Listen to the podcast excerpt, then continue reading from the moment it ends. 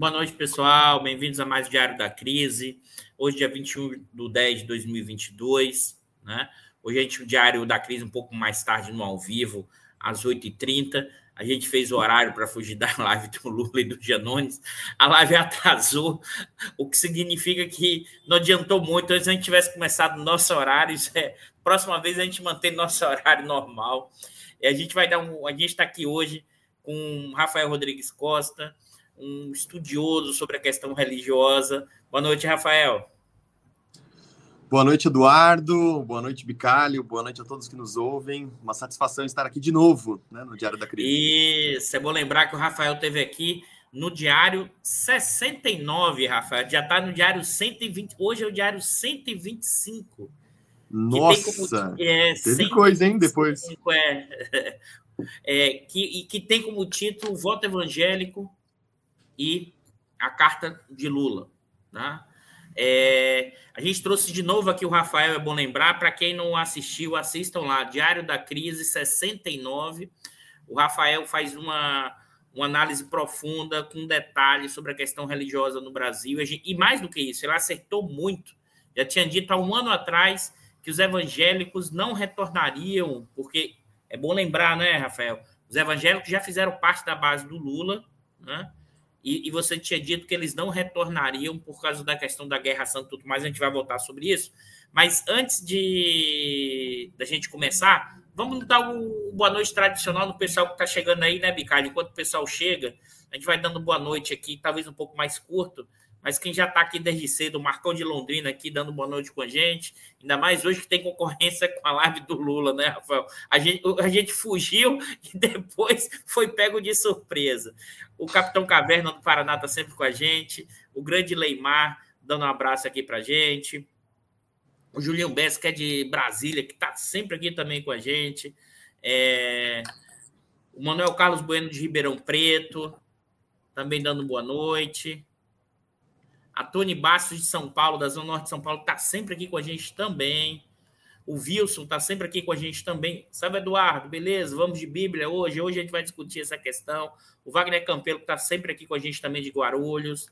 O Felipe Amaral perguntando o que é, exatamente vai ser dito em breve, já está no, det no, detalhe, mas a gente vai continuar. O Yannick está sempre aqui também com a gente, dando boa noite, de Niterói. O Edalves, o Edalves eu, eu conheci pessoalmente, pessoal, o Edalves na segunda-feira passada, que foi o lançamento do livro do Manuel Domingos. Eu convidei na última live aqui da sexta-feira para discutir a questão dos militares e o projeto militar para o Brasil. E na segunda-feira aqui no Rio teve o lançamento do livro e o Edalves foi lá dar um abraço é, na gente. Um grande prazer, Davis. Eu vou, ainda vou fazer um ao vivo do Diário da Crise lá na Pedra do Sal na sexta-feira. Olha, olha, olha que a gente vai fazer isso. Eduardo, deixa eu só aproveitar, aproveitando o momento do boa noite, é, falar dessa Cimeia Ribeiro que apareceu aqui, que é uma amiga querida da minha família, meu, tava no dia que eu nasci na maternidade, é, por um acaso lá, ela tava no dia que eu, que eu nasci lá no hospital, e ela assiste direto o Diário da Crise, então ela, ah, ela viu antes mesmo de avisar, ela já sabia, né? Ela, Marcelo, um abraço, ela já estava sabendo que você vinha, né, Rafael? Já sabia, ela que avisou, inclusive, então.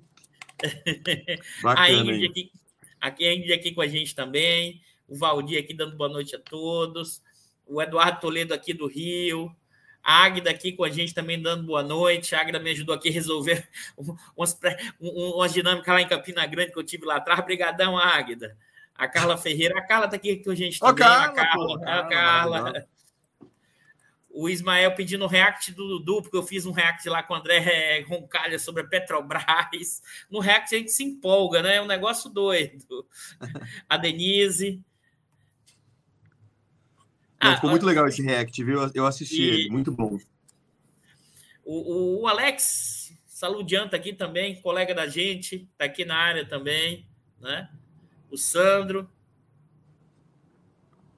a Leonora. Acho que a gente tem que começar, né, Bicalho? O, Lu, o Luiz que está sempre aqui com a gente também. A galera está toda aqui na área, né? Querendo entender é, essas discussões. Eu acho que. Vamos lá, né, Rafael? Na verdade, eu vou. Tá aqui na, no link, na descrição do link, o, o seu último texto na verdade, o Rafael já pesquisa há bastante tempo, a dissertação de mestrado dele é sobre isso, mas ele é um pesquisador que tem cada vez mais se aprofundado nessas questões. Acabou de me dizer lá que vai agora para o Uruguai, que também quer entender esse avanço da extrema-direita, a questão religiosa, para um congresso, foi convidado agora, acabei de saber aqui em primeira mão. E você escreveu um texto, né, que eu vou compartilhar aqui, né, mas que está na descrição, e eu acho que esse é um um elemento para a gente começar, né? E eu vou aqui são dois elementos aqui, Rafael. Acho que já está visível para vocês, mas que eu vou começar por, primeiro pelo seu título, que é é possível a esquerda dialogar com os evangélicos no Brasil? E esse subtítulo, a afinidade entre evangélicos e a direita conservadora não é nova e precisa ser entendida a fundo por todos aqueles que pretendem dialogar com esse público. Antes da gente chegar na questão do voto, eu vou, e antes do seu título, eu quero pegar esse subtítulo, que eu acho que esse é o elemento fundamental. A afinidade entre evangélicos e a direita conservadora não é nova. Explique isso para gente. Não, perfeito.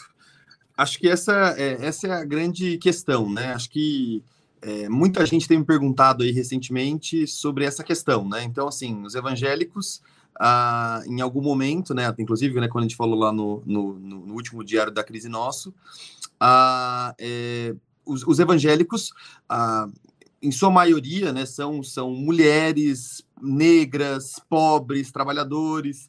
Então, pessoas que é, não só historicamente né, são mais alinhados à esquerda, como né, durante os, os, governos Lula foram muito beneficiados por políticas sociais, né? E durante esse período, né, até, até a Dilma é, um pelo menos, os evangélicos votaram em sua maioria uh, no, nos candidatos do PT, né, justamente por as questões uh, de classe, né? Então, por conta disso, é, havia aí né, na história política brasileira recente uh, uma, uma aproximação, pelo menos eleitoral, entre os evangélicos e governos de esquerda, né?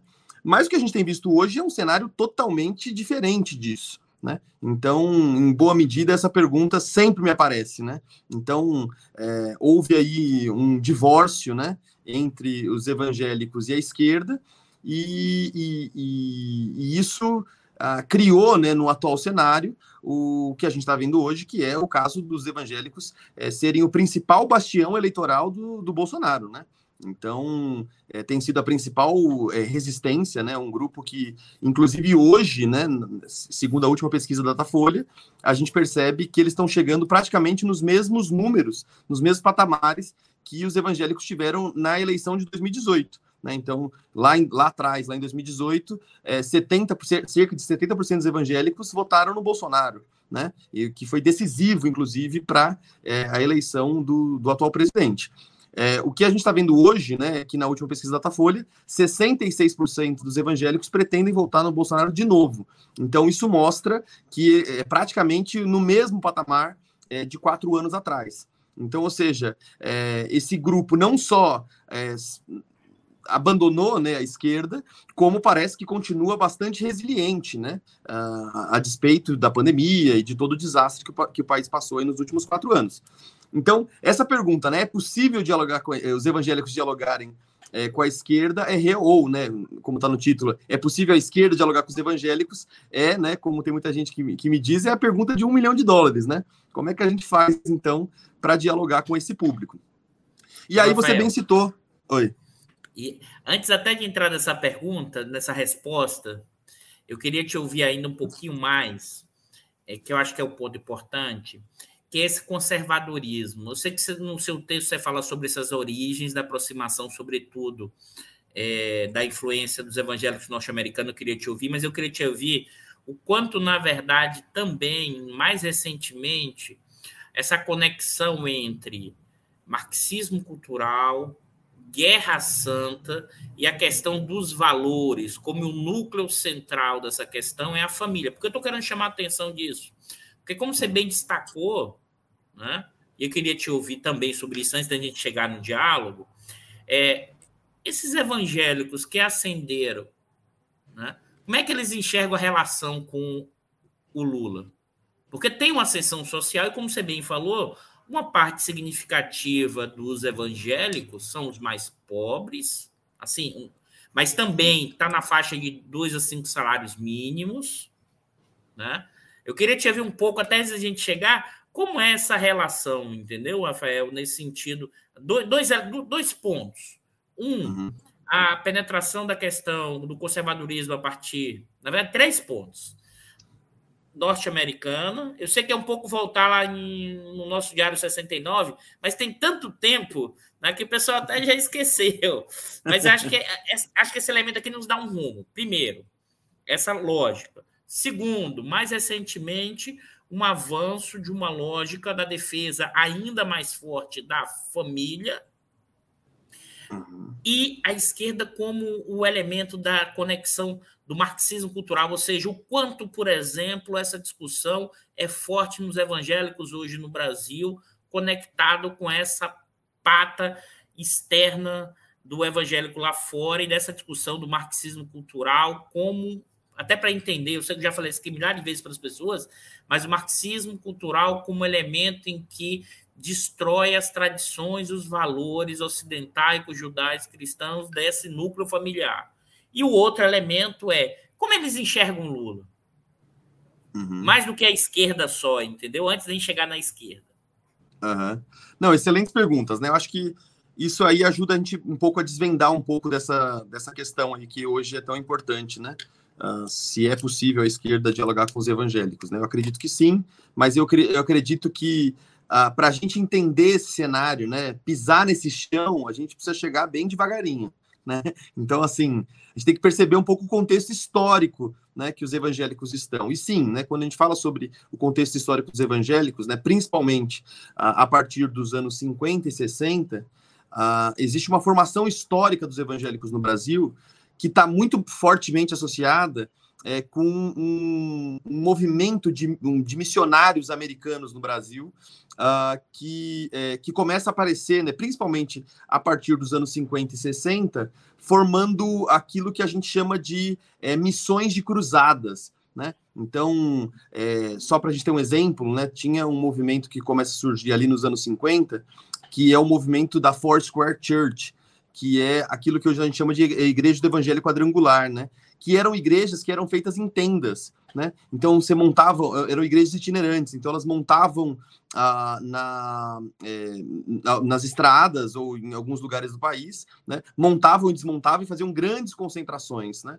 Então é, isso, isso foi muito comum, né? Nos anos 50 e 60 e, e nessas, nesses caminhos, né? Itinerantes que essas igrejas faziam, elas acabam, acabavam não só é, convertendo muita gente, como é, formando várias igrejas né, no, em todo o país. Então, muito, muitas das igrejas que a gente chama de independentes, né, ou igrejas que não estão né, não ligadas com o pentecostalismo clássico, que seria aí a Assembleia de Deus e a congregação, nascem né, nesse segundo, nisso que a gente chama né, na, na sociologia de segunda onda de expansão dos evangélicos.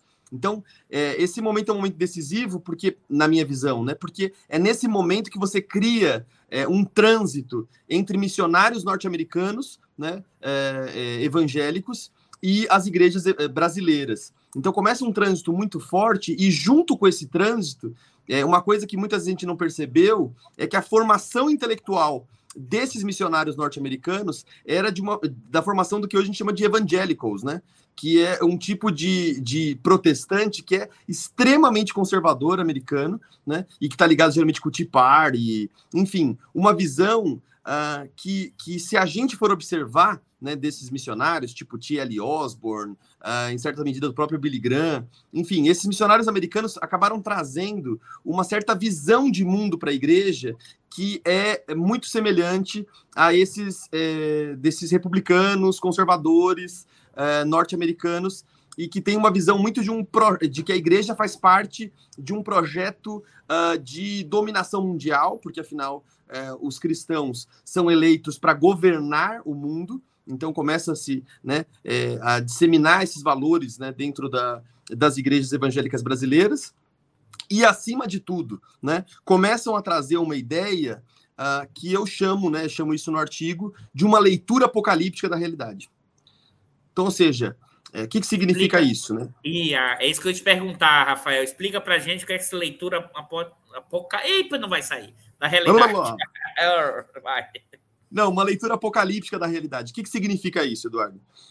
Significa o seguinte: existe um, existe um versículo, é, existe um, é, um livro na Bíblia que é o Apocalipse, né? Que é o último livro da Bíblia e que conta ali o que, é, o que a gente é, costuma ler como o fim dos tempos, né? Ou seja, a, a cultura judaico-cristã ela tem uma visão linear da história da humanidade, né? O que é muito diferente de outras culturas, por exemplo, como os hindus, né? Que trabalham com uma ideia de tempo cíclico, é, enfim, diversas outras culturas que uma trabalham cultura, com essa ideia. A, uma cultura da matriz africana brasileira, que o, que o tempo não, não é também progressivo. Ou seja, Exatamente. Que tem aquele exemplo né, do ouro-boro, né, que é aquela cobra Sim. que come o próprio rabo. Né? Essa visão de tempo cíclico não é a visão judaico-cristã. Né? A visão judaico-cristã é de um tempo linear, ou seja, que o tempo que passou não vai ser o mesmo que o tempo que virá, ou seja, e haverá no final da história um dia em que tudo irá acabar, onde, onde haverá um juízo final, onde Deus vai punir os maus e vai abençoar os bons. Essa é, é, esse é o final do, do Apocalipse, né? No fim das contas, é, resumindo do resumindo, é isso que vai acontecer. Vai haver é, uma escalada de violência entre os humanos, né? É, e que vai chegar né, no, no, no final do final, que é a luta final entre o bem e o mal né? Então a luta entre Deus e o diabo, e aí sim, né, vai, vai encerrar. Então existem vários episódios, várias profecias dentro desse cenário, né? É, e que então esse Apocalipse ele, ele, ele, é muito conhecido pelos evangélicos, é muito explorado pelos evangélicos, né? Sobretudo porque é, boa parte desses missionários americanos enfatizavam muito, né? Essa essa leitura bíblica de que o fim estava próximo, então por isso que era, era preciso a igreja se preparar para o fim dos tempos. É, e aí, o que, que, acontece? Né? Então, essa visão apocalíptica ela já é fartamente uh, compartilhada pelos cristãos, porque é isso, está na Bíblia, né? E, e, é uma concepção de, é, de mundo bastante assentada entre os cristãos. Porém, o que tem de novidade nesses missionários cristãos é que eles acabam ensinando as pessoas, é, os crentes, né, a lerem a, a, a, a realidade, a conjuntura, né, as notícias do dia a dia a partir dessa lente é, apocalíptica. Então, ou seja, os eventos da conjuntura passam a ser é, constantemente interpretados é, ao sabor dessa leitura apocalíptica da realidade. Então, isso, no, nos anos 80, talvez nos anos 60, 70 e 80, é, tinha mais um aspecto teológico, espiritual, né? Às vezes não era tão ligado aos assuntos correntes, mas o conservadorismo, em boa medida, era patrocinado uh, por, essas, uh, por essa visão apocalíptica. Uh, mas o que, que vai acontecer? Né? Eh, durante esses anos, você instalou uma rede que começou então a dizer que ser cristão era, era, essencialmente ser contra o aborto, ser cristão era essencialmente ser contra o comunismo, porque o comunismo persegue igrejas, porque o comunismo quer destruir as famílias. Né? É importante a gente dizer que nesse período, né, nos anos 60 e 70, a gente vai ter nos Estados Unidos a, a uma grande revolução cultural, motivada muito por maio de 68, é, enfim, é, o movimento hippie, etc. E isso, essas igrejas ultraconservadoras vão é. usar muito desses, desses, desses movimentos progressistas para justificar uma reação conservadora. Então, ou seja, esse missionário que está produzindo conteúdo anticomunista, né, contra a Revolução Sim, de Cuba. desculpa te interromper, mas em 68 isso é marcante, além de todas as dimensões, as liberdades individuais, as, a revolução sexual, com essas dimensões muito fortes, né? Exatamente. Então, essa, esse avanço do progressismo nessa, nessa promoção de direitos fez com que muitos desses evangélicos que estavam fazendo missões na América Latina trouxessem consigo essa visão de mundo.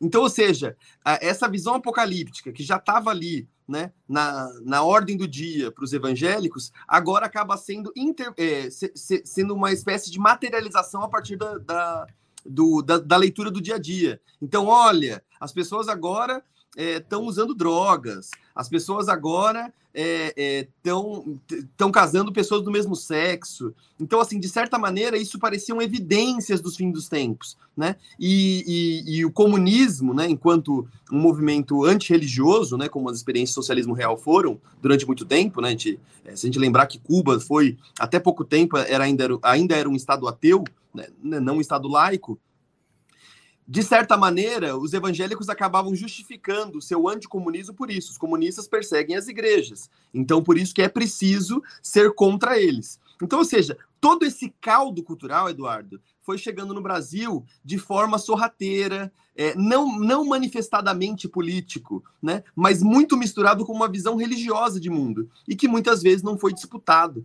pela esquerda. Então, essas pessoas ficaram à revelia, por exemplo, do que estava acontecendo entre os católicos com a teologia da libertação.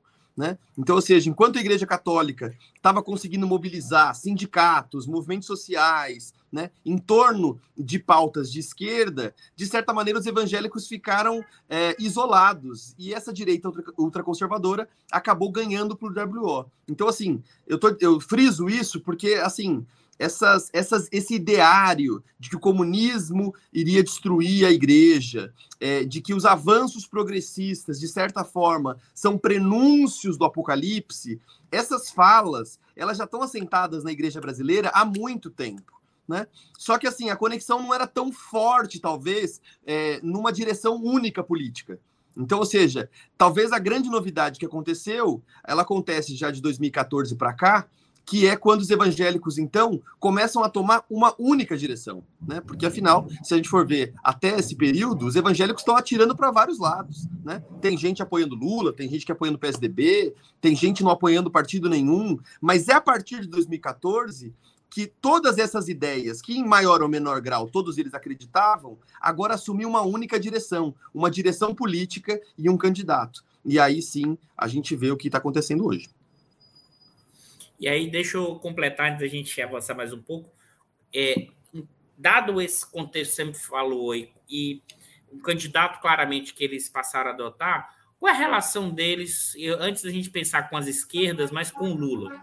Eu sei que o Lula é, é o candidato do maior partido de esquerda brasileiro, mas tem conexões que vão além da questão da esquerda com Lula. Eu queria que você. Ou, ou não, tô, ou eles enxergam o Lula dentro do partido de esquerda ou eles acham que o Lula tem dimensões diferentes? Queria te ouvir.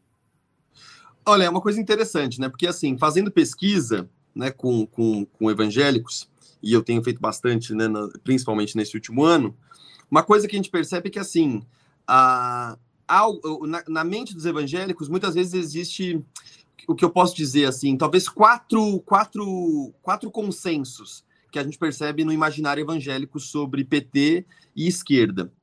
Lula, PT e esquerda, né? Uh, a primeira delas, Lula se preocupa com os mais pobres. Então, Lula tem, um, tem uma preocupação com os mais pobres. Isso é um, é, um, é um pensamento que aparece. Talvez seja o único positivo, né? Os outros três são negativos. Então, assim, então o Lula tem cuidado com os mais pobres. Segunda coisa, a, o PT quebrou o país. Então, ele, ele, ele ajuda, mas ele também já atrapalhou, né? Então, o que o, que o, Lula, o que o Lula e o PT já deram, eles tiraram, né? Então, o PT quebrou o país. É, terceiro, a, o, o, PT, é, o PT e a esquerda têm um projeto do mal, de destruição da família. E, por último, o PT vai, vai, vai perseguir igrejas.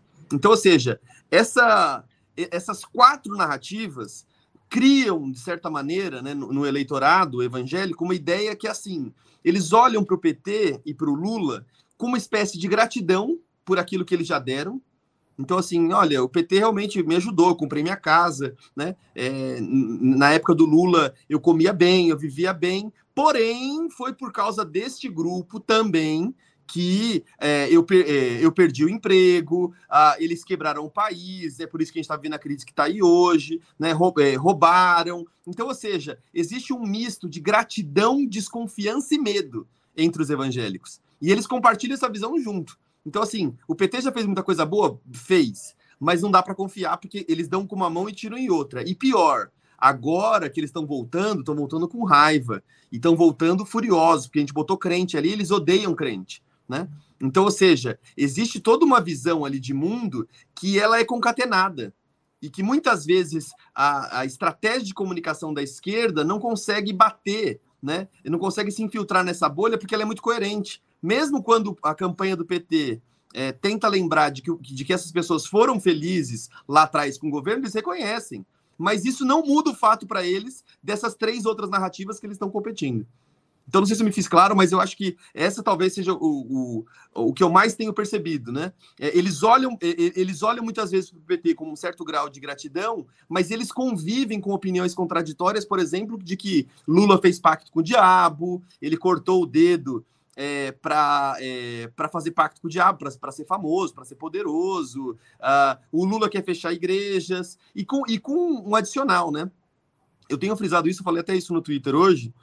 Uh, que uh, muitas vezes a gente vê, Eduardo, não sei se você concorda comigo, mas eu tenho essa impressão, de que muitas vezes a gente vê fake news simplesmente como um sinal de ignorância, né?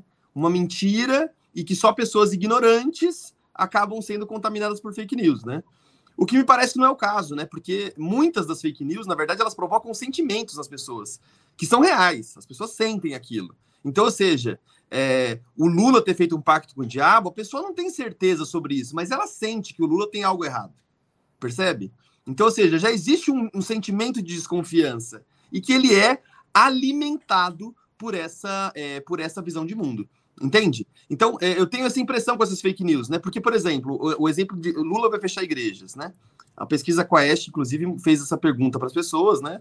E os evangélicos mostraram que 34% dos evangélicos acreditam nessa história, né? Mesmo que a campanha do PT esteja falando, né, há muito tempo, de que isso não tem nada a ver.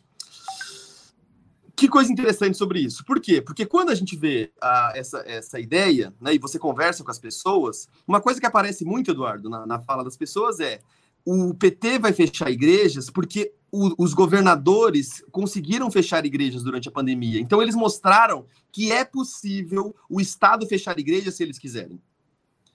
Então, ou seja, existe elementos de materialidade, de realidade para essas pessoas. Não é só uma fake news, não é só uma mentira vinda ao acaso. Ela tem elementos de realidade, né? O Estado realmente fechou, claro que por outros motivos, por motivos de pandemia, por uma crise sanitária que a gente nunca tinha visto. Mas fato é que essas pessoas assimilam a realidade baseada nessa leitura apocalíptica, né?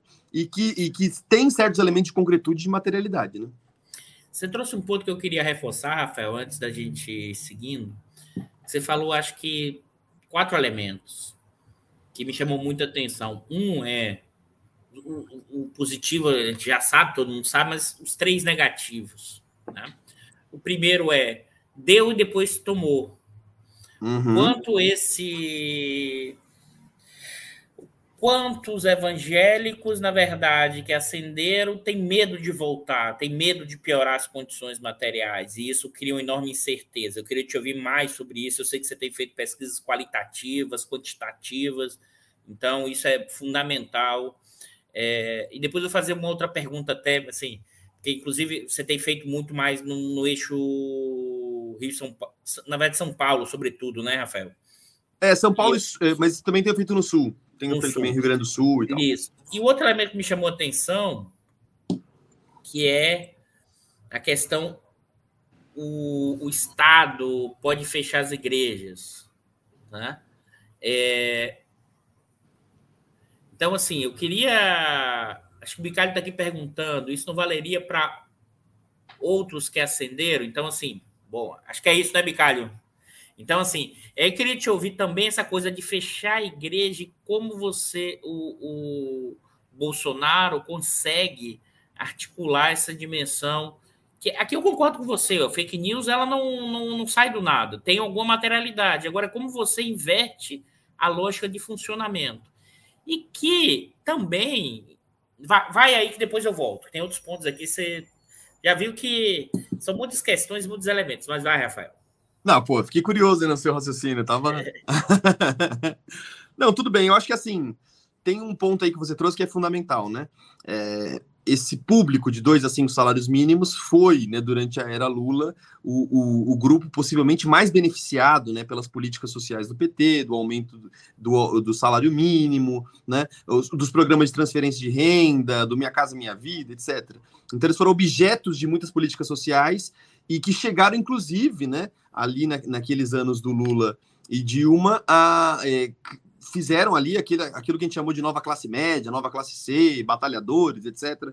Ou seja, pessoas que é, mudaram sensivelmente o seu padrão de vida, né? E, enfim, se tornaram durante algum tempo o principal tema de assunto das ciências sociais, né?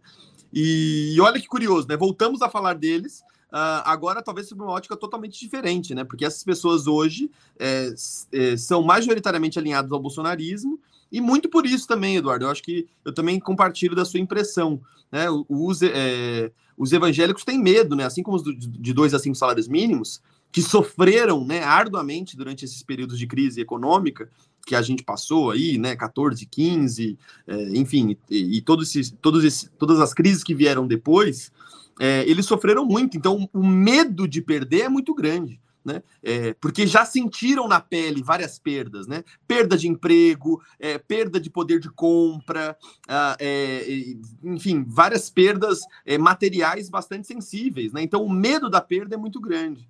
Então eu acredito que é, é, se tem uma coisa, talvez, que o, que o bolsonarismo sabe fazer muito bem, é, é, fazer uma boa gestão dos medos, né? Eles reúnem todos os medos e ressentimentos em torno de uma única candidatura, né? E, e para mim, essa é a parte talvez mais uh, sinistra do Bolsonaro. Né? Ele sabe muito bem comunicar com os, os, medos e os ressentimentos de boa parte da população brasileira e, e, e, colocam isso em torno de uma agenda política que é aquilo, né? Se eu não ganhar, a esquerda vai destruir o país, né? Então isso pega muito forte para os evangélicos, principalmente. E aí, nesse ponto, Rafael, acho que eu queria te ouvir um pouco mais, que você já falou, mas eu queria que você avançasse mais a questão desse medo que tem a ver com perder no plano econômico, mas o quanto também a conexão, que é a segunda parte, ou fechar a igreja, ou acabar com a igreja, é, o que significa né, a questão da lógica da defesa da família e da comunidade, no sentido restrito na comunidade dos que creem ou não, e mais ainda da, da comunidade, da família, quando a conexão entre família e essa comunidade. Ouvir, que acho que esse é um, acho que é um elemento central para entender, porque eu estou puxando, porque isso é uma coisa muito, inclusive, norte-americana, do comunitarismo de direita, lá dos anos 20 e 30, que ganhou uma força ainda maior e que é a base hoje da extrema-direita norte-americana, mas que tem, que tem a sua perna é, evangélica.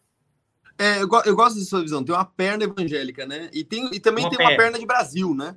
Tem uma perna de Brasil, Sim. porque é, o, que, o que a gente percebe, né? E tem muita pesquisa sobre isso, né? Eu gosto muito da pesquisa da Cintia Sarti, né? É, a família como espelho, que mostra que, na verdade, o que, que é a família para a periferia, né? O que, que é a família para as camadas populares brasileiras?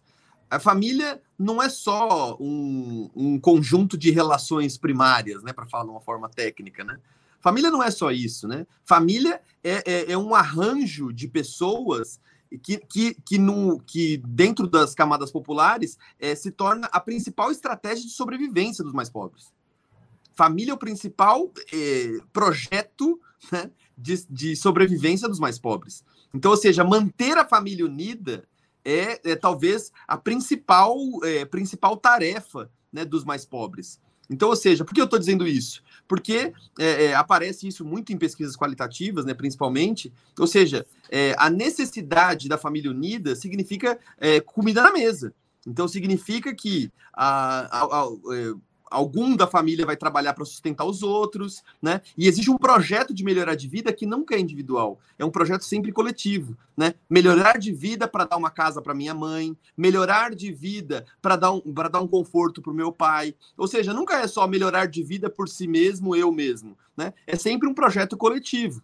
Então, eu teve um caso, inclusive, que eu, que eu acompanhei, Eduardo, que eu achei muito interessante, de uma família, de uma mãe de família, que um dia é, eu, ela quebrou o Bolsa Família. Ela quebrou o cartão do Bolsa Família porque ela não queria mais receber o Bolsa Família.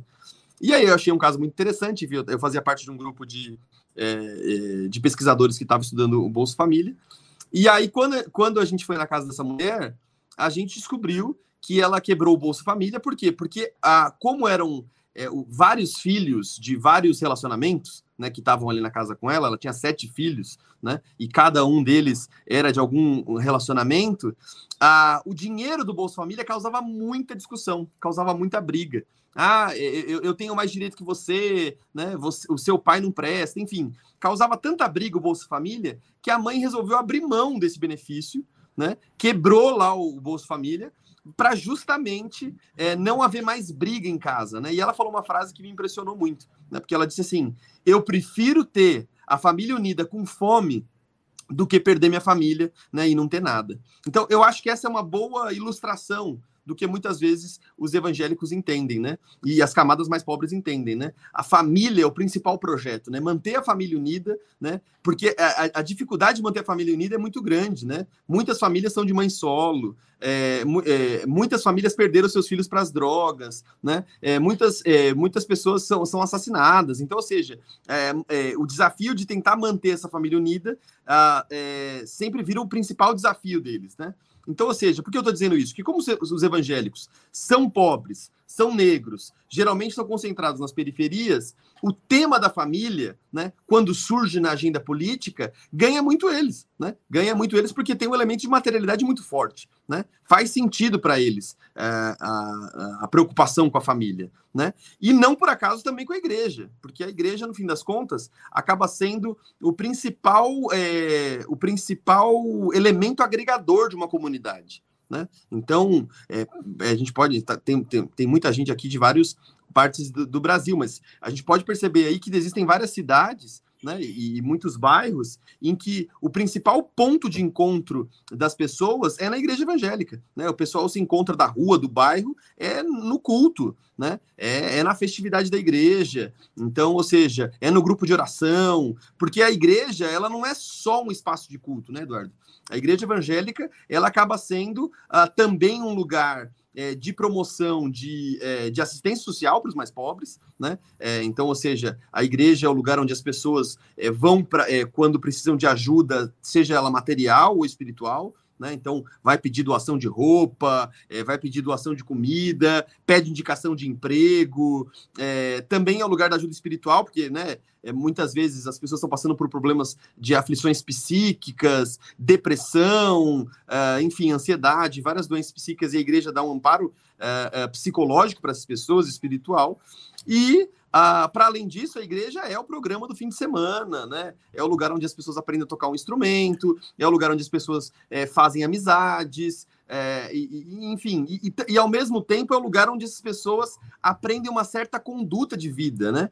Que se torna uma conduta disciplinada, né? Ou seja, que é, é justamente o momento então que essas igrejas ensinam as pessoas a ter uma certa ética, né? Para suportar todas essas aflições da pobreza, da família desestruturada, das privações morais, mas enfrentar isso uh, de uma certa maneira resiliente, né? É, sabendo que é, é, aquilo ali é temporário, porque Deus vai honrar, se, elas, se essas pessoas se esforçarem bastante, elas, elas elas vão vencer essa luta. Então, ou seja, a igreja dá sentido para as pessoas, né? Não só um sentido espiritual, mas um sentido prático, né? Com ajudas físicas, né? E fazendo muitas vezes o que o poder público não consegue fazer por essas pessoas.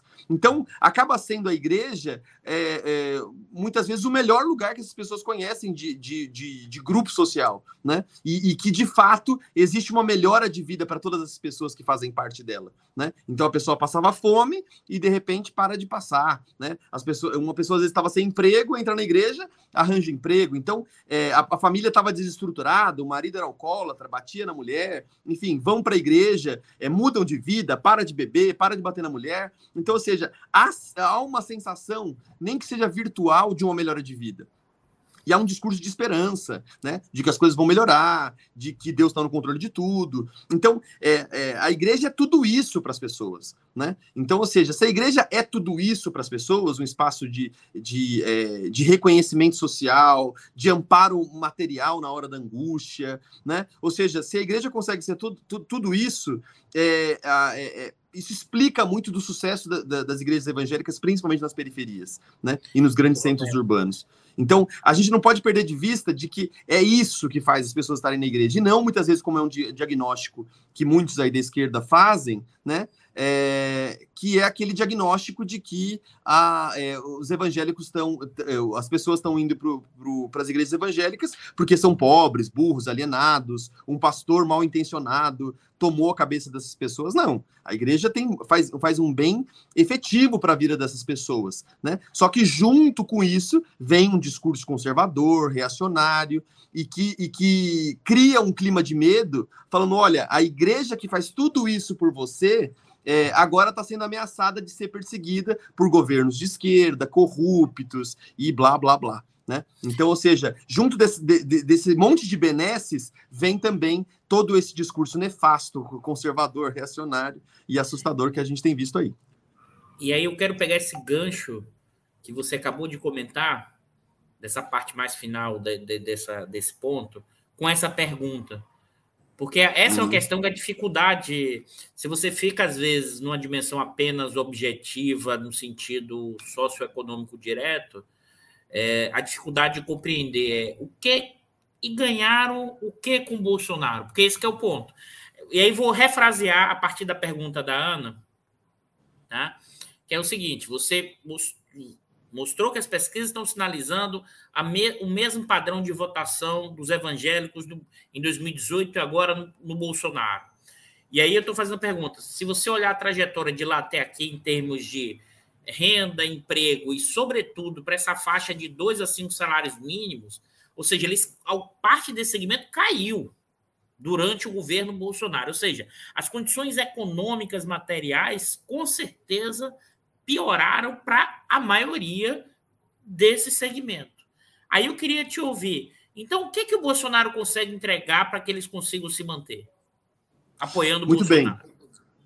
Eu acho que o mais interessante disso, Eduardo, e é realmente a pergunta fundamental, é de que, assim, existe uma... Existe uma leitura da realidade que é feita pelos evangélicos que talvez a, a esquerda perdeu uma oportunidade histórica, né? Por que eu estou dizendo isso? Porque, por exemplo, durante os anos é, de prosperidade, durante os anos do PT, durante aquelas a, o, o, período do ciclo virtuoso da economia nos governos lulistas, que beneficiaram muito essas pessoas, uh, essas pessoas não entenderam isso do ponto de vista político ou do ponto de vista econômico. Elas não entenderam que foi o PT que acertou uma política econômica. Elas não veem, é, em geral, elas não associavam nem naquela época que isso necessariamente tinha a ver com qualquer política econômica deste mundo. Né? E por isso que, por que eu estou dizendo isso? Porque é também nesse período que explode nas igrejas evangélicas a teologia da prosperidade. Ou seja, a melhor econômica que aquelas pessoas estavam vivendo estava sendo interpretado por uma lente teológica de que Deus prospera os seus filhos. Então, ou seja, nesse sentido, a, é, muitas dessas melhores econômicas não são entendidas como uma explicação terrena, e sim como uma explicação sobrenatural. Então, ou seja, Deus abençoou aqueles que são seus filhos. Mas hoje o cenário é outro. Hoje a explicação é outra, porque as condições de, de vida material, como você bem disse, estão deterioradas, né? Renda, emprego, é, é, todo um cenário muito diferente, mas com um diferencial. O Bolsonaro sabe comunicar com essas pessoas. A esquerda não sabia. Talvez ainda, ainda hoje ainda apanhe para isso. Então o Bolsonaro ele sabe a linguagem que os evangélicos têm, né? E não é por acaso. O Bolsonaro não é evangélico, mas a Michelle né, é evangélica, a esposa dele é evangélica, os filhos dele são evangélicos, né? A Damares, né, que é um que era um que é um ícone histórico dos evangélicos, né? Há muito tempo a gente vê a Damares na igreja, é, esses ícones é, do movimento evangélico é, é, se associaram ao Bolsonaro na primeira hora. Então, eles têm um trânsito muito bom, há uma grande capilaridade é, do, do, desses líderes do bolsonarismo com essas, com essas igrejas. Então, Marco Feliciano, por exemplo, né? ou seja, grandes pastores, grandes influenciadores é, que, é, que, que tem um grande trânsito com as igrejas, tem uma grande capilaridade com as igrejas, se associam ao bolsonarismo e trazem uma explicação muito verossímil para os evangélicos, né? que é a tese do Apocalipse. Então, ou seja, a, o mundo está acabando, né? estamos chegando aos, ao fim dos dias, a Bíblia prometia que no fim dos dias a, a igreja ia ser perseguida né, pelas forças do mal, pelo inimigo, e que, muito, e, e que a, o período de confusão ia ser tão grande que até alguns eleitos iam ser é, corrompidos, né, ou seja, pelo, pelo, pelo anticristo que, que surgiria, o falso profeta, etc. Então, todas essas leituras é, apocalípticas da realidade vão ganhando o quê? a, uma materialidade histórica. Então, ou seja, quem está querendo destruir a, a, igreja? É a esquerda, é o socialismo, é o comunismo, é o PT, é todo mundo que não é que não concorda com a gente ou que tem uma visão diferente da realidade, né? Ou seja, todos eles estão dentro de um complô que a gente sabe que não é um complô só desse mundo, é uma batalha espiritual, no plano espiritual, né? Por isso que aí entra o tema da guerra espiritual, né? Que é muito forte nos evangélicos, principalmente hoje. Então eles entendem que eles estão em guerra. Então, é, momentos de guerra são momentos difíceis, de fato. São momentos, então, que a coisa não está bem. Mas, assim, a, a Bolsonaro talvez seja a última fronteira é, desses evangélicos contra esse avanço completo do mal e do diabo dentro da igreja. Então, ou seja, é uma frase que eu acho que eu falei aqui no último diário da crise. É isso que eu ia falar. É isso que eu ia falar desses comentários, é, esses elementos você já tinha trazido bem claramente no último no diário que você teve aqui. Para quem não assistiu, assista o diário 69, pessoal. Não, é muito bom ali, a gente falou sobre tudo ali, né? Mas o ponto que eu acho assim foi um pastor que me falou, né? Falou: olha, o Bolsonaro, ele não é é, ele não é o melhor fertilizante, mas ele com certeza é a melhor pesticida. Então, ou seja, o Bolsonaro não está aí para construir um país melhor, mas ele está aí para destruir o que há de pior. Então, ou seja, essa visão de Bolsonaro como pesticida, como uma espécie de vingador, né, uh, e, e, que vem para proteger a igreja contra o mal maior, talvez seja a melhor leitura do porquê que os evangélicos estão tão associados com ele, porque há um elemento narrativo muito forte e que, é, que criou uma coesão entre os evangélicos que talvez a gente nunca viu antes. Né? As igrejas evangélicas são plurais, são muito diferentes entre si, competem no mercado religioso de forma bastante intensa, mas de repente né, o Bolsonaro conseguiu ah, é, criar um clima de pânico né, moral tão grande e conseguiu criar uma leitura de guerra espiritual é, tão concatenada com os eventos da conjuntura que acabaram então tornando ele de certa forma é, imbatível, né, como, como uma espécie de homem de Deus, né? Ou seja, os evangélicos sabem que o Bolsonaro não é cristão, mas talvez ele seja uma espécie de, uh, é, de, de, enviado de Deus, né? Como, por exemplo, houve Nabucodonosor, é, como houveram outros personagens históricos que não eram necessariamente judeus, não faziam parte do povo de Deus, mas que foram usados por Deus para uma missão histórica é mais ou menos o que as pessoas estão fazendo hoje, e foi inclusive o discurso da Michelle Bolsonaro ontem, né? Se o meu marido te assusta, é, lembre que eu sou o servo do Senhor, né? Então, eu, eu sou a mulher enviada para cuidar deste homem de Deus. Então, ou seja, ela está assumindo para si o capital político do marido entre os evangélicos. O Rafael, eu vou fazer uma pergunta que eu já fiz até conversando com você por telefone. Eu sei que essa resposta não é fácil, você, mas eu acho que é importante trazer esse ponto aqui para a gente, para o público que é a pergunta que eu fiz para você, que é o seguinte: é, por que, no caso do Nordeste, que também tem um avanço enorme dos evangélicos, tá? E é uma que é mais pobre em sua grande maioria. Eu estou falando isso porque eu, meus pais, já morei, mas meus pais moram no interior chamado Ibicuí. Eu até eu vou fazer um comentário, porque um dos jingles lá do, do, do Lula é, foi o Jair embora, foi vetado lá para um compositor lá de Iguaí, que é do lado de Bicuí. O videoclipe, inclusive, é, é feito lá na, na, cidade de Bicuí. Mas o que, que eu queria chamar a atenção de contar essa historinha? É que antes, e eu já morei um tempo lá, há muito tempo atrás, você tinha uma igreja católica na praça e você tinha a igreja batista, na outra praça, inclusive. Agora, se você vai na cidade, você tem uma quantidade enorme de templos evangélicos, dos mais diversos. E num conjunto enorme. É claro que eu estou pegando uma cidade pequena, mas é, claramente isso avançou também no Nordeste. Mas por que, por exemplo, no eixo Rio e São, São Paulo, que tem cidade sul, né, o, o anti-Lula é muito forte, anti-esquerda, e isso não tem essa característica. Eu sei que você não tem pesquisado na, no Nordeste, mas para a gente pensar junto aqui, porque isso é meio que contrafactual, ou seja, se lá nas regiões mais pobres que o evangélico avança, por que esses evangélicos nordestinos não votam no Lula? Uhum. Bom, é, eu acho que é interessante. A sua pergunta né, é bastante provocadora. Você já tinha me feito ela por, por telefone. Inclusive, fui, eu fui até conversar com alguns pesquisadores da Bahia para ver o que, que eles estavam achando. Então, ainda bem que eu me preparei para essa pergunta. Mas, a, mas mais, mais do que também, viu, mais do que ter uma resposta pronta, é levantar hipótese, porque o diário também não é aquela coisa que vai trazer a resposta pronta, porque a gente está no mundo que a gente precisa pensar junto. O diário é. também é para isso, é para a gente pensar aqui junto, para ir seguindo, porque não tá fácil para ninguém, mas vai, não foi para te apertar, não, foi para te pensar junto, Rafael. Não, tô, com certeza não, porque de fato é, são questões perturbadoras, né? Como é que a gente faz? Assim, acho que, por exemplo, o título do artigo lá para o Le Monde, né? É possível dialogar com os evangélicos? É, é, é, uma pergunta que eu tô todos os dias, né? E ainda não tenho uma resposta para elas, né?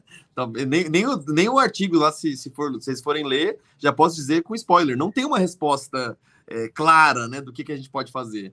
Mas o, o ponto interessante, talvez, do caso da Bahia e do Nordeste, é porque, assim, em primeiro lugar, a, as pesquisas mostram que, a, mesmo entre os evangélicos eh, nordestinos, há uma resistência ao Lula. Né? Então, ou seja, o, o um, dos, um, um, dos pontos de resistência ao, ao lulismo no Nordeste tem vindo das igrejas evangélicas. Claro, bem menor do que acontece no Sudeste, bem menor do que acontece no Sudeste. Mas, por exemplo, eu vi uma pesquisa na Bahia que mostrava lá que ah, é, tá 50-50 entre os evangélicos né, da Bahia, a última pesquisa que eu vi. Então, ou seja, 50% dos evangélicos vai votar no Lula e 50% vai votar, vai votar no Bolsonaro. Né? Num cenário nacional em que os evangélicos estão quase 70, 30, de fato, é, é, eles estão puxando, mas não tanto quanto acontece em outras regiões, né? Como acontece no norte, como acontece é, no sudeste e no centro-oeste. Então, ou seja, o que, que a gente pode notar? Como hipótese, eu tenho uma hipótese de que assim, os evangélicos hoje eles estão imersos numa espécie de ecossistema de informação tão intenso, uh, que, que, que passa, é, é muito complexo, né? Mas que envolve tanto os grupos de WhatsApp, quanto os influenciadores cristãos que eles veem no Instagram, no TikTok, desde o que eles assistem uh, é, no YouTube, mas também no que eles assistem nos cultos das igrejas, ou seja, é tudo muito concatenado por uma indústria de, de, de informação é, que trabalha é, criando uma espécie de realmente uma realidade paralela, né? Ou seja, temas que muitas vezes são, são secundários da conjuntura, eles tratam como essenciais, e temas essenciais que eles tratam como secundários, ou seja, eles criam uma rede de informação ali é, tão bem estabelecida, com, com, com agora, né, nos últimos quatro anos, é, junto com a Jovem Pan, com o Brasil Paralelo, ou seja, toda uma formação é, de informação e comunicação é, tão, tão sofisticado que faz com que muitas vezes esses caras estejam vivendo uma outra realidade. Então, muitas, muitos temas sensíveis para eles, por exemplo, eu me lembro é, de quando o Lula estava no jornal, no JN, né? Enfim, foi aquela entrevista é, que teve uma repercussão muito grande, e a, a Jovem Pan e os evangélicos estavam falando sobre um tema que não tinha nada a ver, sei lá, alguma coisa que tinha acontecido no Congresso, né? Então, com Tarcísio, sei lá, viajando para algum lugar, né? E, e, eles cobrindo aquele evento com, como se fosse o principal evento do dia, né? Para não falar da entrevista do, do, Lula no JN. Então, assim, é, essa indústria de informação, essa, estrutura, essa infraestrutura de comunicação que está instalada entre os evangélicos, ela é muito sofisticada, ela funciona muito bem, e, e, e principalmente as igre... Uh, os evangélicos do Sudeste estão imersos nesse sistema de informação, de tal modo que é, muitos deles, inclusive, não imaginam que, a, que essa, toda essa, essa infraestrutura de comunicação é, é, é, totalmente politizada. Então, muita gente, né? É, isso é comum, inclusive, entre os pesquisadores de religião e pesquisas eleitorais como um todo, verem, né? Quando, quando perguntam para os evangélicos, né? Mas a, o, o seu pastor, ele fala de política no púlpito? A resposta padrão é não. Não, ele não fala de política, né? É, porque eles entendem que falar de política significa indicar um candidato né, específico. Mas aí, quando você vai conversando com as pessoas, você vai percebendo que ele está falando: olha, gente, é, as eleições estão vindo aí e é preciso que vocês tenham cuidado para votar em um candidato que seja a favor da família, que seja contra o aborto, que tenha ficha limpa. Ou seja, ele não fala de política, mas ele está falando de política o tempo inteiro. E todos os canais que essa pessoa se informa, seja no grupo de oração da igreja, lá no WhatsApp, é, seja no grupo da célula, né, que, é um, que é um grande é, transmissor de, de, de, informações e notícias, ou seja, é, todo esse mundo ele é fortemente politizado, né, e principalmente politizado pela extrema direita, pelo bolsonarismo. Mas veja, as pessoas que participam dele muitas vezes acham que isso são notícias do dia a dia. Na verdade, elas não estão, elas não estão nem falando de política, elas estão falando só do, do, que acontece. Então, ou seja, é, muitos evangélicos estão imersos nessa, nessa infraestrutura, nesse ecossistema de comunicação que a gente chama de gabinete do ódio, gabinete do medo, sei lá, qualquer nome que se use. Os evangélicos são os que mais estão imersos. Mas, e aí vem a minha hipótese, né, Eduardo? Eu acredito que os evangélicos do Nordeste talvez não estejam tão articulados e unidos né, nesse sistema de informação, tal qual acontece no Sudeste. Porque as igrejas estão imersas aqui. O WhatsApp da igreja está concatenado com a Jovem Pan, que está junto com o Brasil Paralelo, que está junto com a Renata Barreto, etc. Ou seja, aqui funciona, já está muito bem instalado aqui em São Paulo, por exemplo, né? Que é de onde eu falo. Mas, por exemplo, no, no Nordeste, talvez essa, essa é, é, interligação dessa estrutura de comunicação ainda esteja é, em curso, ainda esteja sendo instalada, e essa é a minha impressão. Talvez os evangélicos do Nordeste não estejam tão conectados nesses grupos de WhatsApp, desses influenciadores evangélicos, e talvez por isso ainda uh, eles não estejam tão uh, organizados em torno dessas pautas. É a minha hipótese, né? Dá para discutir ela. Aqui uma hipótese, não, é. Eu acho que não, super interessante. Eu, eu vou só, na verdade, acho que talvez acrescentar uma dimensão na sua. É mais um elemento dentro da, da, da, desse que você falou. Uhum. Eu fiquei matutando também depois da sua conversa, e depois desse início que você me falou, dessas, desses quatro elementos que você identifica na conversa com os evangélicos. O primeiro é, é o Lula entregou, e os outros três que são negativos, entregou, melhorou as condições. Eu fico me perguntando, acho que tem essa rede, mas tem acho que um outro fator, talvez, que aí talvez seja um pouco mais econômico e social. O que o Lula entregou no Nordeste para os mais pobres, das, o tamanho da política pública foi muito grande. Então, talvez esse primeiro componente que você está chamando de que de, de, vamos dizer assim, é, reconhecimento tem um efeito maior. Porque aqui você comprou a casa, mas o cara antes não tinha nem água e nem luz. Sabe uma coisa assim, talvez o efeito Estou levantando Boa. Sem, sem desconfigurar sua hipótese, mas é, é como se aquele, aquele fator positivo tivesse um peso maior, porque a escala de melhora foi muito melhor das condições materiais de vida. Isso pesa um pouco mais no efeito dos outros três negativos. Para pensar também, Rafael, aí é só.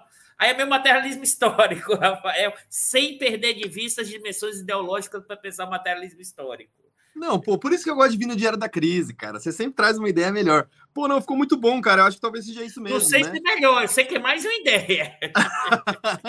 não, mas eu acho que tem uma coisa de fato, né? Porque assim, é, uma coisa é você comprar, sei lá, uma casa se você morava de aluguel. Outra coisa é ter luz, é ter água, né? Talvez os elementos materiais ali são muito mais sensíveis. Eu acho que essa é uma hipótese que pode acrescentar isso, né? Talvez num lugar. Eu acho que elas não são nem contraditórias, elas são complementares mesmo, né? Pensar nessa escala de melhora talvez seja uma, uma hipótese interessante. Vou pensar sobre isso. Eu não tenho, não tenho um negócio, mas, mas eu gostei é, dessa eu hipótese. Que, não, eu, eu, eu, também não tenho. Eu só me veio aqui porque, porque é muito assim. O crescimento evangélico no Nordeste, a escala deve ser parecida com o Sudeste. deve ser muito parecida, assim, a, a, a velocidade. Então, uhum. e, o, e o fenômeno da guerra religiosa está em todo lugar. Acho que a rede de comunicação é importante, mas é uma coisa para se pensar. Mas vamos lá, vamos seguindo aqui.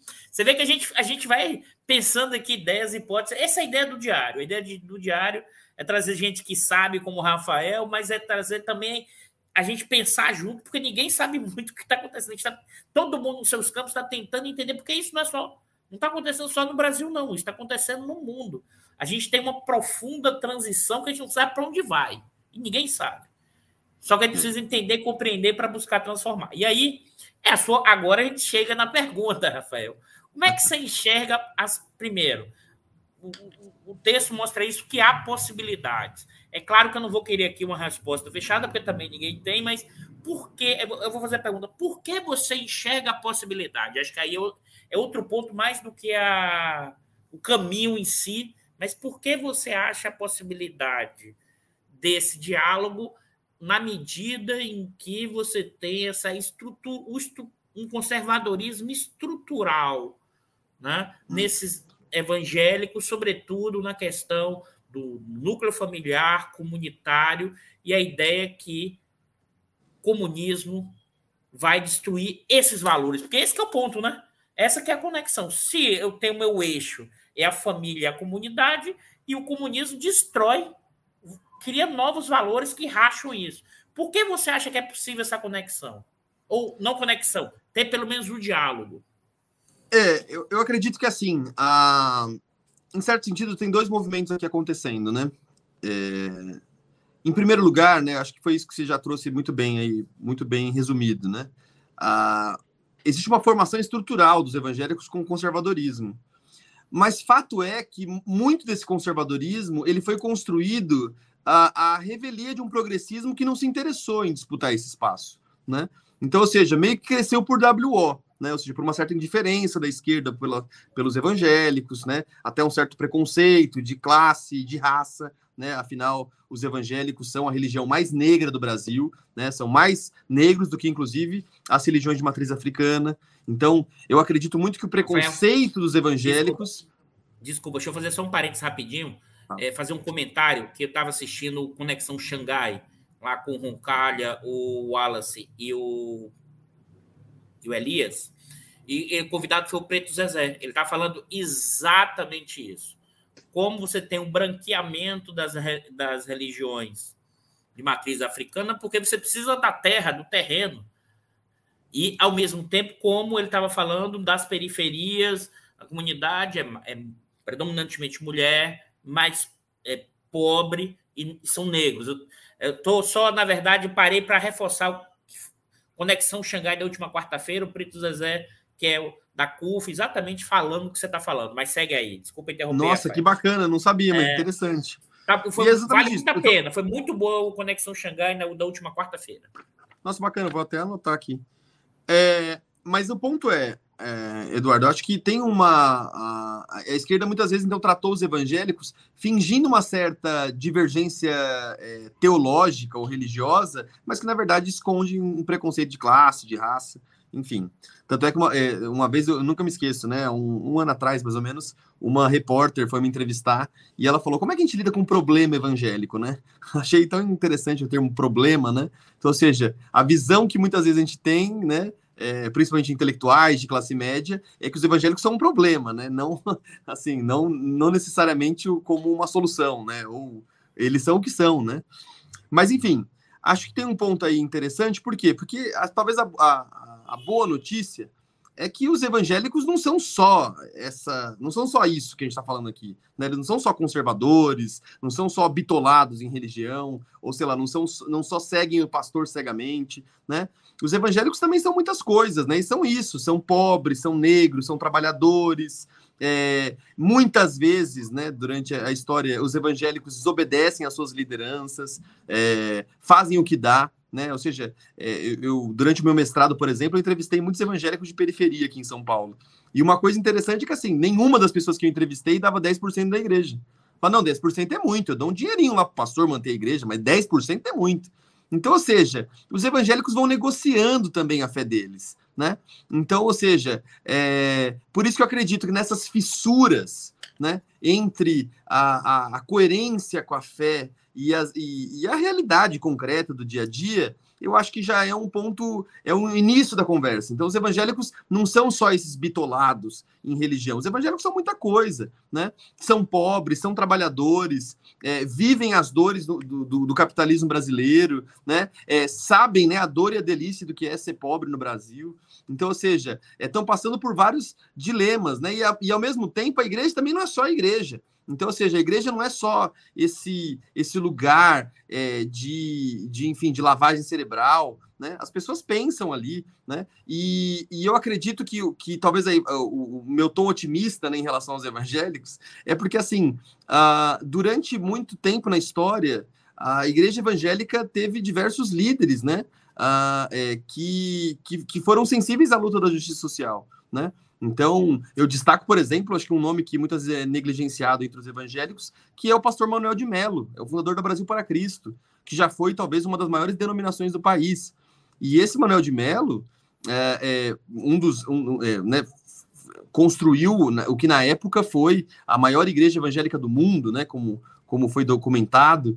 E esse cara foi, é, foi, um, foi o cara a ter a, a primeira, um dos primeiros programas evangélicos na televisão e no rádio, uh, e usava o canal dele para falar mal da ditadura, para denunciar tortura. Usou, é, conseguiu, é, é, disputou a presidência do Conselho Mundial de Igrejas na Suíça para denunciar a tortura lá fora. Então, um, alguns documentos de denúncias internacionais de tortura na ditadura vieram desse pastor evangélico e que a gente pode até chamar de precursor do neopentecostalismo, né? Então, ou seja, é, para além disso, né, para além desse, dessa organização ultradireitista e de extrema direita que tem os evangélicos hoje, há muita gente dentro da igreja que, mesmo sendo conservadora e tendo, sei lá, uma pauta de direita, uh, é, tem entendido que essa postura tão fanática em relação ao Bolsonaro tem prejudicado as suas próprias igrejas.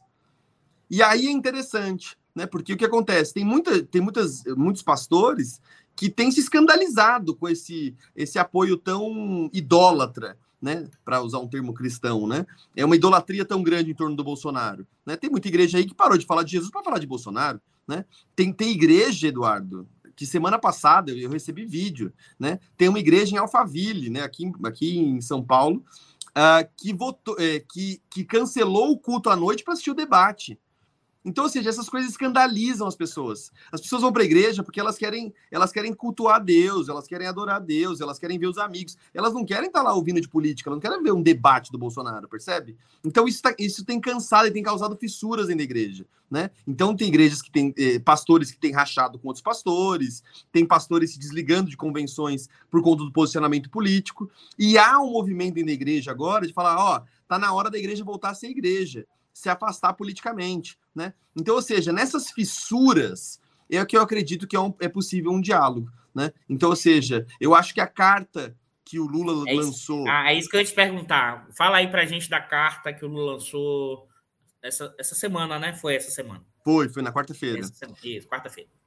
Eu acho que assim, nesse sentido, eu acho que, que a, é, eu acho que foi uma carta histórica, né? Acho que ela, ela, ela, ela foi histórica é, por conta de, de tudo isso que a gente já falou aqui. Né? A esquerda, que foi tão, talvez, indiferente aos evangélicos, pouco sensível à importância é, quantitativa e qualitativa dos evangélicos, é, essa carta mostra um aceno né, de, de talvez um novo caminho. Né? E, e, e, eu digo que, que é realmente um marco essa, essa carta, porque, a, em primeiro lugar, né, a, a carta. Oi desculpa, antes de você falar do Marco, fala para a gente aí, para quem talvez não tenha visto, eu sei, que, eu sei que isso rodou no noticiário o tempo inteiro, mas fala para a gente o que, quais são os elementos centrais que estão na carta e depois a gente fala do Marco. Não, perfeito. Eu acho que assim, a, a carta ela, ela é, já era uma discussão interna dentro do PT de como dialogar com os evangélicos, e, bom, na última quarta-feira, eles fizeram um encontro, então, com lideranças evangélicas e divulgaram essa carta, que é uma espécie de carta compromisso que a campanha fez, né? Uma carta do Lula com os evangélicos e que tentou colocar ali alguns pontos, né? Ah, o primeiro deles ali na carta foi em relação à liberdade religiosa, né? Então, ou seja, desmontando um pouco o que a, a, narrativa bolsonarista tem colocado, de que o PT vai fechar igrejas, vai perseguir igrejas, a, o Lula tentou então mostrar nessa carta: olha, não é bem assim. Durante os nossos governos, a gente é, é promoveu leis né, em favor à, à, liberdade religiosa. Foi, foi, foi durante os governos Lula é, que é, foi, foi, criada a lei, lei da liberdade religiosa, teve o Dia da Marcha para Jesus, e também foi criado o Dia do Evangélico. Então, ou seja, é, nós nunca impedimos as igrejas, as igrejas cresceram durante a nossa época, talvez até, é, até a, a, a carta destaca, né? É, o período de prosperidade é, que foi feito durante os governos do PT ajudou as igrejas a enviarem mais missionários né, para outros países, ou seja, as igrejas também tinham mais dinheiro nessa época, então, ou seja, mais liberdade, mais dinheiro, então, ou seja, tentando aí distensionar essa narrativa de que o PT re representa perseguição de igrejas. Ah, um outro ponto interessante também dessa carta é a questão do, eh, do respeito né, à igreja evangélica. Então, é, há ali um ponto na, na carta que, que, que, o Lula expressa, né? Um certo, um certo contentamento, né? Com, com é, com, com as igrejas evangélicas, o trabalho que as igrejas evangélicas fazem na assistência social, no amparo aos mais pobres, aos órfãos, às viúvas, as pessoas que passam situações de vulnerabilidade. Então, ou seja, a, a carta reforçou né, a importância social da igreja nas periferias, o que eu acho que é um ponto bastante acertado. É, e, por fim, firmou alguns compromissos, né, de que a é, disse né, de que o, o, o, Lula é pessoalmente contra o aborto, né, numa tentativa ali, ali de negociar contra algumas narrativas uh, bolsonaristas. Ele falou: ah, o Lula é pessoalmente contra o aborto, mas independente da postura do Lula sobre isso, a discussão é no Congresso Nacional, né? Ou seja, é quase que quase que numa, numa coisa meio pedagógica, assim, né? Falou: olha, a discussão sobre aborto não tem a ver com o presidente da República, tem a ver com o Congresso. Então, no, no ato da eleição para presidente, você não está votando para isso, né? Você está votando é, para outras questões. Então, a carta tentou, de uma, uma, certa forma, fazer um aceno muito respeitoso com os evangélicos, sem tentar falar em nome deles, porque eu acho que esse foi um, é, esse foi um problema, por exemplo, em 2018. Né? Em 2018, é, houve também uma carta do Haddad para os evangélicos, mas uma carta muito. Uh, que pegou muito mal entre os evangélicos, porque ela, ela tentava fazer um Haddad evangélico sabe? Então, usando termos evangélicos, usando versículos evangélicos, meio que como se estivesse tentando fazer o, o Haddad se tornar uma espécie de evangélico pentecostal no segundo turno. Então. Rafael, isso, isso é o maior tiro no pé, porque os evangélicos vão ler, tá vendo, ó?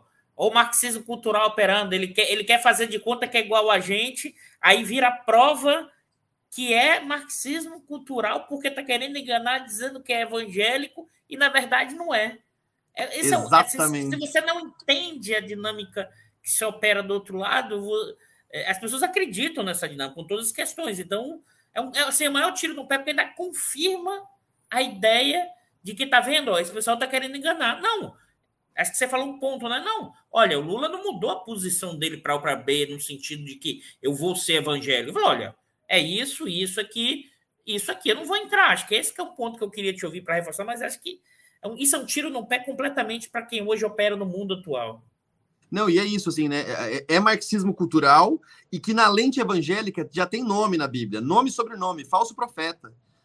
Pessoas ah. que foram colocadas pelo diabo para confundir os santos. Isso é muito sério para eles. Então, pessoas que se disfarçam de crentes são lobo em pele de cordeiro, é falso profeta, é demoníaco. Então, por isso que eu até brincava com o cara da campanha, né? Quando a gente estava comentando sobre. É, quando, sou, quando eu soube dos rumores de que o Lula ia lançar uma carta, eu, inclusive, criei lá um indicador, né? Aprendi com o Eduardo a fazer indicadores. uma proxy. Mas eu cheguei e falei: olha, eu acho que assim, qualquer carta que o Lula lance para os evangélicos tem 75% de chance de dar errado. Tem 75% de ter rejeição. Por quê? Porque são aquelas quatro narrativas. Uma delas só é positiva para o Lula, as outras três são negativas. Então, ou seja, qualquer deslizada, qualquer pisada na bola ali do, do na carta, poderia dar margem para as outras três narrativas. Ô, Rafael, é, você falou da. Desculpa antes de avançar, da primeira. É, a Mônica aqui comentou isso. Sou nordestina, filha dos evangélicos, porém meus pais são gratos ao Lula. Que é essa primeira narrativa aqui, ó.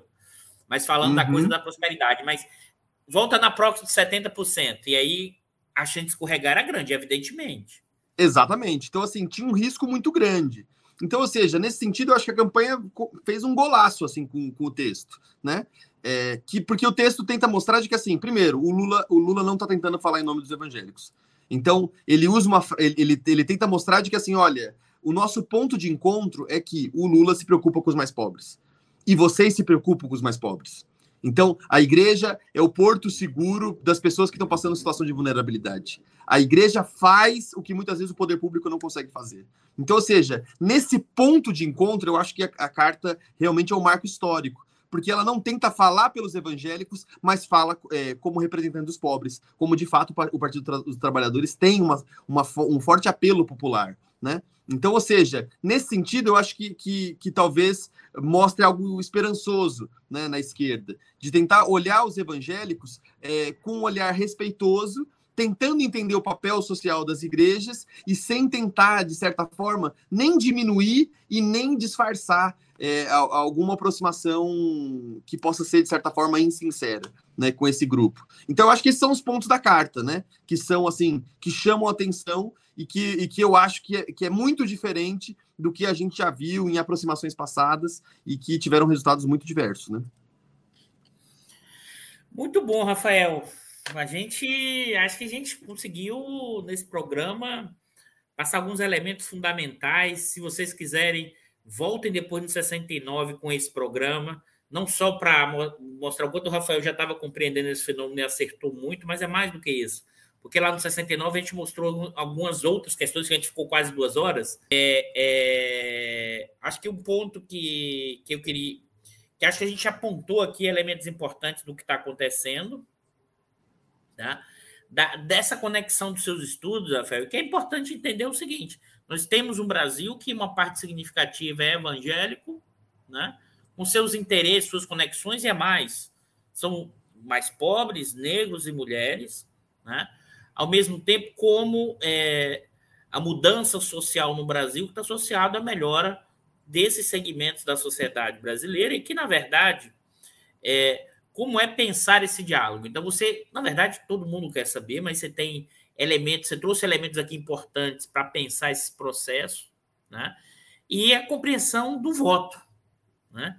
É interessante que a gente vai estar aqui é, na próxima semana, Rafael, que, que é importante, a gente vai fazer uma discussão olhando a questão, como você trouxe, da família, da comun... das questões comunitárias, não pela ótica da religião, mas pela ótica das estruturas psicológicas, né? Foi discussão da psicologia haitiana, é, mostrando a questão das repressões e como a família é um elemento repressor. Ou seja, a gente vai ver aqui um outro, a outra leitura pelo outro olhar né, dessa questão que, se você pensar, até é antagônico, que vai Nossa, reforçar ainda mais as tensões do que é a questão familiar, né?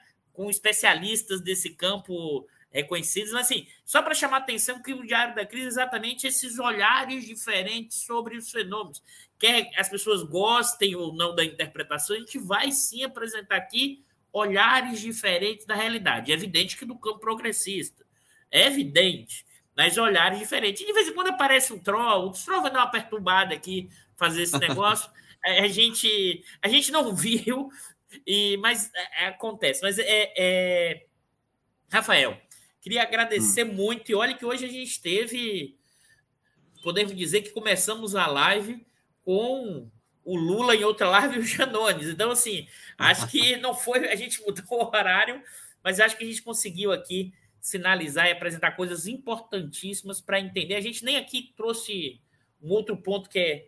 Alguém levantou aqui no chat falando sobre a questão que é diferente os religiosos, as igrejas e aquela história que a gente falou uma vez sobre os proprietários das igrejas e serviços religiosos. Mas isso a gente vai isso ficar Isso aí é um assunto que a gente precisa estudar é, mais, é gente precisa aprender com você isso aí. Isso a gente volta mais para frente, mas eu queria ouvir suas palavras aí finais e, e agradecer, e depois eu dou, eu dou aquela de youtuber. Mas vai lá, Rafael. Não, maravilha. Eu, eu acho que antes de mais nada quero te agradecer. Acho que eu já te, já te disse e te digo todas as vezes. Eu sou um grande fã de você, né, Eduardo, Bicalho. O Diário da Crise é realmente um, uh, um, um, um, lugar onde eu também aprendo muito, né, com as pessoas que você traz, é, sempre acompanho, né, quando posso. Então é uma honra estar desse lado aqui, né, conversando com você e discutindo esses temas tão necessários, né. É, acho que, que a gente está num momento muito delicado da história do país, né, e que os evangélicos é, se tornaram de fato um tema de, central de preocupação e de análise né, das suas movimentações e tudo mais. É, mas também tem sido muito. É, os evangélicos têm sido muito objeto de muito preconceito e de várias visões também muito equivocadas. Então, eu acho que é muito bom ter um espaço como esse para a gente discutir, né? De fato, é, os evangélicos hoje estão é, vivendo um momento, uma virada bolsonarista, né, de extrema direita, como a gente nunca viu, né? De fato, isso está acontecendo e é importante a gente olhar isso com detalhe e saber que assim a, o Brasil tem uma longa, um longo desafio né, de cultura política democrática é, a ser construído, e principalmente com os evangélicos. Mas a coisa não está perdida, a bola está em jogo, a gente tem, a gente cada vez mais está entendendo melhor caminhos e possibilidades para a gente discutir isso. E estamos aqui levantando hipóteses, tentando entender esse mundo doido, né? Que todo dia né, tá, tá com novas informações, novas realidades, e é por isso que a gente tem Diário da Crise. Eu acho o nome sempre muito acertado, né? O Diário da Crise, porque todo dia essa crise está mudando, tendo transformações, e é importante a gente ter essa, essa espécie de análise de médio alcance, né? Que não seja nem tão longe das categorias, né, tão abstrato, mas também não tão imediatista, né, como muitas vezes a imprensa consegue é, ser. Então eu parabenizo a iniciativa e espero que a gente tenha novas conversas, com certeza. Então, da minha parte é isso. Muito obrigado. Com certeza, Rafael. Obrigadão. Tem que fazer agora de youtuber, pessoal. Quem gostou, marque o sininho do canal Estudo de Economia. É, compartilhem, deem o like, se inscrevam. É, esse é um, como eu sempre falo, esse é, esse é um programa do canal do Instituto de Economia do FRJ. Tem também outros programas como Conversa do Mundo Contemporâneo e vários outros programas que tem no Instituto de Economia da FRJ, que é a universidade pública buscando levar o conhecimento além, né, para além das suas portas imediatas, espalhando o máximo possível de conhecimento. E novamente agradecer o Rafael por estar aqui. E te chamei em cima da hora, né, Rafael? O Rafael, não é brincadeira, não. Eu falei, caraca, tem que trazer o Rafael para fazer essa discussão, ainda mais com a carta. É, sempre obrigado. E bom final de semana. Pessoal, sexta que vem voltamos ao nosso horário normal. E lembrando que a gente vai ter tá, esse programa é, especial para fazer uma discussão sobre bolsonarismo, psicologia das massas do William Reich, o que é que se conecta ou não, estrutura psicológica, repressão sexual. A gente vai ter essa discussão que é buscar compreender além dos, dos elementos objetivos imediatos, porque também aqui é um ponto, em momentos de crise como esse, Rafael, qualquer coisa você faz um comentário aí. Momentos de crise profundo como esse, do devir, do futuro de sociabilidade, em vários momentos tem um descolamento do ideológico em relação à base material. Isso está cada vez mais claro e é não só para o Brasil, mas para o mundo. Né? E aí acho que a gente vai trazer essa discussão aqui, né? É, que é fundamental para a gente debater sobre os vários ângulos para a gente entender esse mundo. É isso, Rafael. Obrigadão de novo, hein? Mas fala. Valeu, não, só tenho aqui para agradecer e o que, o que precisar de mim aí para pensar sobre evangélicos, religião nesse novo cenário, conta comigo. Sou, tô à disposição aqui de você e do diário. Beleza, Rafael. Abração. Pessoal, Valeu, bom final tchau, de semana é, e se divirtam, curtam o final de semana e a gente semana que vem tá de novo por aqui na área. Um dia eu espero que eu acabe o diário, mas acabe o diário no sentido assim, mude o nome do programa e diz assim, não temos mais crise para fazer diário. Mas por enquanto, mesmo que o, que o Lula ganhe, ainda vamos ter provavelmente muitos diários. Mas uma coisa de cada vez, pessoal. Abraço. Valeu, tchau, tchau.